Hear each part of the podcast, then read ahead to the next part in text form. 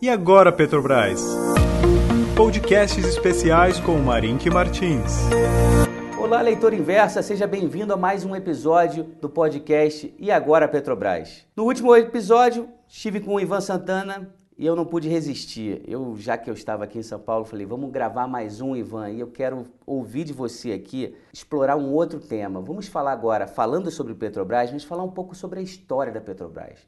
E aqui, você como é mais velho, mais experiente, eu vou começar andando aqui para trás. A gente está hoje numa gestão do Roberto Castelo Branco, que eu tive até a oportunidade, Ivan, de conhecer o Roberto Castelo Branco, eu realizei alguns eventos com ele, e eu venho aqui passando essa informação de que o Roberto é realmente focado no core business da empresa, no que a empresa realmente sabe fazer. A gente sabe que antes do Roberto teve o Ivan Monteiro, aí antes do Ivan Monteiro, o Pedro Parente, que você sabe que teve já a história. Vamos por aí, Ivan, vamos fazer um. Vamos voltar no tempo aí da Petrobras, ouvir um pouco o que, que você tem a dizer com relação à evolução da empresa e seus líderes nos últimos anos. A Petrobras, no início, lá no governo Getúlio Vargas, na época do Petróleo é Nosso, era uma empresa muito importante politicamente, mas não tinha a menor importância econômica, o Brasil não tinha petróleo. O Brasil tinha um pouquinho de petróleo recôncavo baiano, aí contrataram um americano especialista, um geólogo americano, chamado Link, e aí ele fez um relatório Link dizendo que o Brasil não tinha petróleo na, em terra e só tinha, talvez, petróleo na plataforma continental, acertou na mosca. Só que esculhambaram o petróleo link, que ele tinha sido vendido ao trust estrangeiro, ou ele foi praticamente expulso do país e tal, e, e foi o famoso relatório link. Aí naquela época a Petrobras ia falar, ah, petróleo nosso, petróleo nosso, nós não tinha petróleo. Se naquela época o Brasil tivesse aberto já explorações, né, talvez tivesse descoberto o indício da, da bacia de Santos, da bacia de Campos e tal. Depois a Petrobras então virou uma empresa muito política, muito falada e tal, mas ela mesma era uma distribuidora de petróleo. Ela importava petróleo, refinava petróleo, aos poucos ela foi criando refinarias, desapropriando refinarias particulares e vendendo nos postos. Então ela era uma empresa distribuidora de petróleo e não produtora de petróleo. Até que em 1973, por coincidência, o mesmo ano em que o mercado de petróleo mudou, quando houve a guerra do Yom Kippur, e o petróleo foi estatizado nos principais países produtores, a, petróleo, a Petrobras descobriu a bacia de Campos. Me lembro até da manchete do jornal.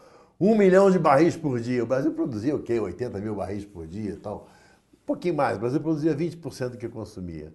Mas só que aquilo fez a Petrobras subir uma barbaridade na bolsa.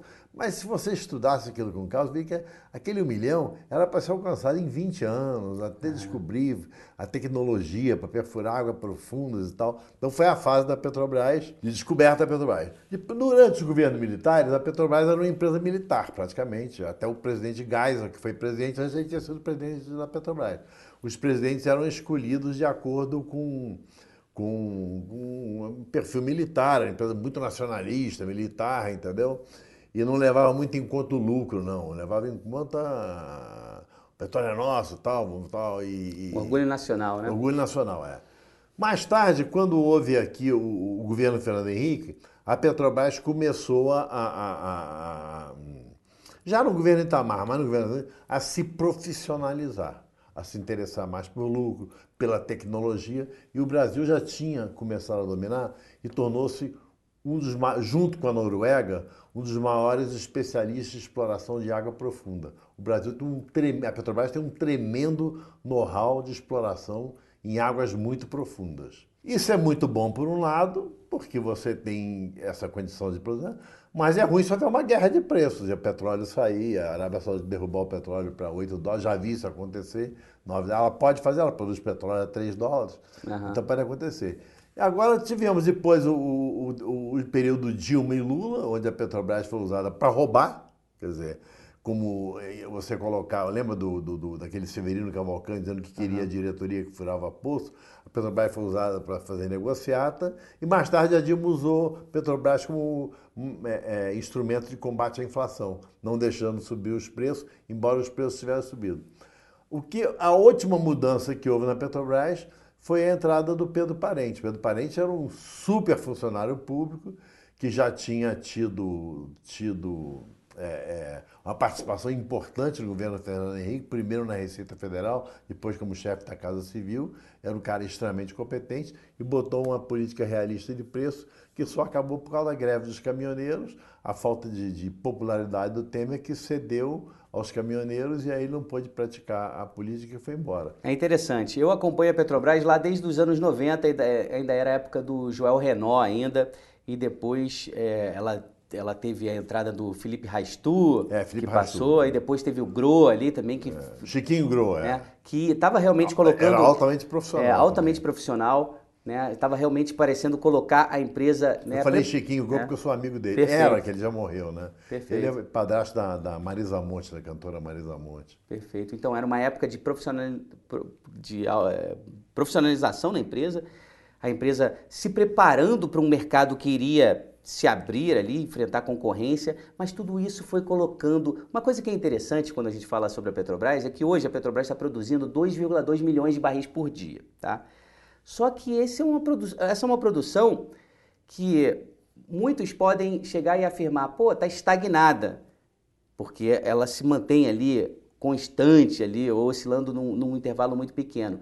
Mas o que aconteceu nos últimos anos foi que muitos dos poços da Petrobras, em particular na bacia de Campos, eles foram ficando velhos, eles sofreram né, o que em inglês se chama de depletion, né? eles foram ficando se velhos, esgotando, esgotando. se esgotando e sendo substituído pelo petróleo do pré-sal. Então hoje o pré-sal é algo que deu certo e é, é algo essencial para a Petrobras, para a Petrobras poder chegar realmente a quem sabe 2,8 milhões de barris por dia.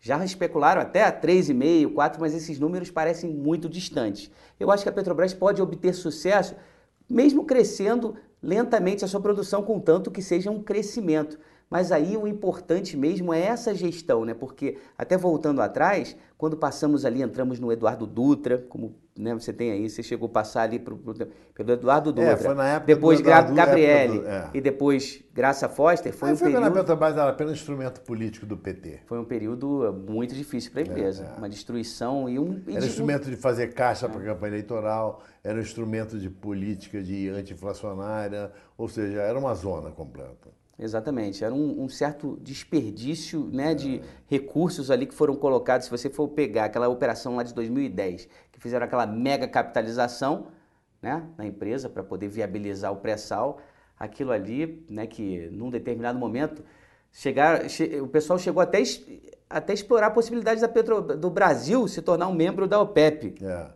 Né? Você lembra é, dessa situação? O Hugo, o Hugo Chaves falou isso, uhum. e o Equador é membro da OPEP, mas é um membro ridículo da OPEP. Então, é, é, e a OPEP já também não é tão importante quanto era antes, entendeu? Porque hoje em dia os Estados Unidos produzem muito, Canadá produz uhum. muito, Noruega, que não é da, da, da OPEP. A OPEP perdeu. O que é importante na, na, na, no petróleo é a Arábia Saudita. A Arábia Saudita é que é o. É, é, é, é assim, é que faz o preço do petróleo se ela quiser. E ela tem muito interesse em levar o petróleo para cima, porque em 2021 ela vai fazer a IPO da Aramco, que é a maior empresa de petróleo do mundo. Eu já senti que, que, que, que o, o príncipe saudita ele é muito falado pelo assassinato daquele jornalista, mas ele é um cara que sabe de negócio. Tudo bem, ele pode ser um assassino, um genocida, não importa. Ele entende de negócio. Então ele está fazendo esse, esse, esse, esse IPO da, essa IPO da Aramco já enxergando lá na frente. Na época o mundo está inundado de petróleo, petróleo da Antártica, e o consumo de petróleo está diminuindo por causa das fontes alternativas. Então ele está vendendo, a Aramco está vendendo, de maneira que o, o, o, reino saudita, a família real saudita, o reino saudita, junte alguns trilhões, dois, três, quatro trilhões, e não dependa mais do petróleo. Agora, como a Noruega fez, não tá. depende do petróleo. Perfeito, Ivan. Você como um cara que sabe muito de história, queria te fazer uma pergunta que é bem interessante, casa com com um, né, o, o, ouvinte aqui do podcast sabe que eu concluí a tradução de um livro chamado Clash of Empires, do Louis Vincent Gavi, e ele explora um tema que eu queria muito ouvir de você. Você falou da Saudi Aramco, falou da Arábia Saudita. A Arábia Saudita já foi parceira dos britânicos, da British Petroleum. E eles mudaram, se tornaram parceiros dos americanos. Tanto é que o nome é Aramco, né, que é. vem de Arab American Company. É, exatamente. Tá? Agora, o próximo, né, quem é o grande comprador de petróleo, a grande demanda por petróleo dos é próximos anos vai vir a China. É. Será, você consegue vislumbrar a possibilidade dos sauditas virarem de lado? Porque hoje a Rússia está muito próxima acho, da acho China. Que, acho que mais por causa da... A China é um país pragmático. Ela vai comprar petróleo que vender mais barato. Talvez ela tenha um... Por que, que a China está apoiando Maduro? Ela deve estar pensando em, em, em pegar aquele país que está produzindo 20% da capacidade. É, a, a, a, Venezuela tem mais petróleo que a Arábia Saudita. As reservas mundiais, as reservas provadas da Venezuela são maiores que a Arábia Saudita.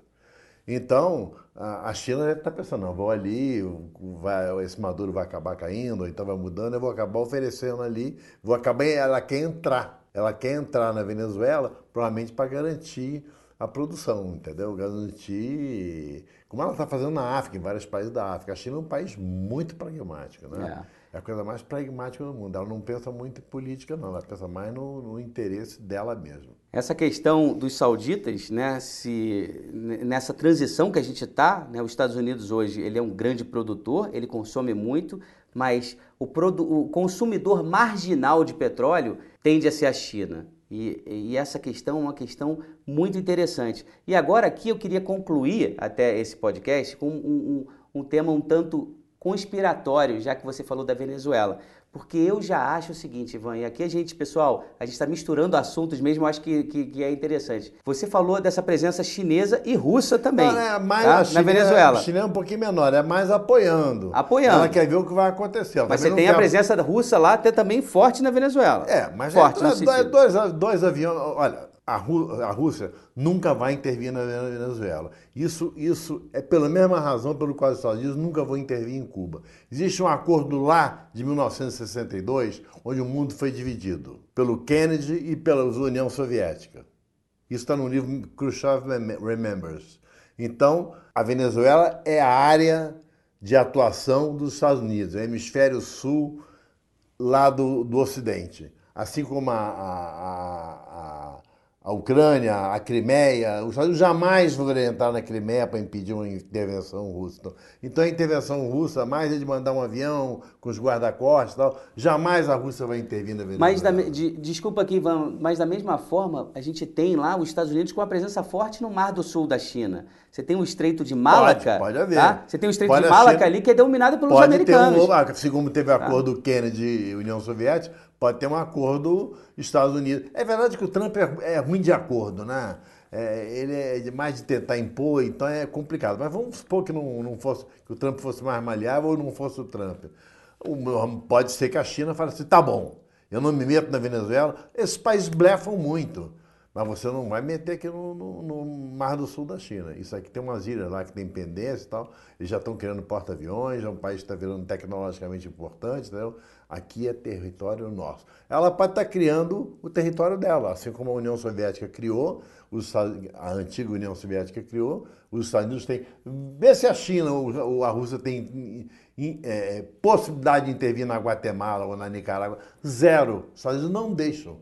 Só Cuba, porque tem um acordo, trocaram a Turquia por Cuba. Kennedy trocou a Turquia, tirou as armas nucleares que os Estados Unidos tinham na Turquia e a, e a, e a, e a, e a União Soviética, não, o, o Khrushchev não deixou, ele mandou de volta os mísseis que iriam, mísseis nucleares que iriam ser instalados em Cuba. Mas o interessante é você pode falar briga, briga, briga, mas ninguém fala em invadir Cuba porque é um acordo respeitado, é um acordo que envolve possibilidade de guerra nuclear. Então ele será respeitado mesmo. Perfeito, leitor. Com essa aula aqui, eu fico por aqui. Ivan, muito obrigado. Foi ótimo mais uma vez fazer um podcast, principalmente com você. Até o próximo.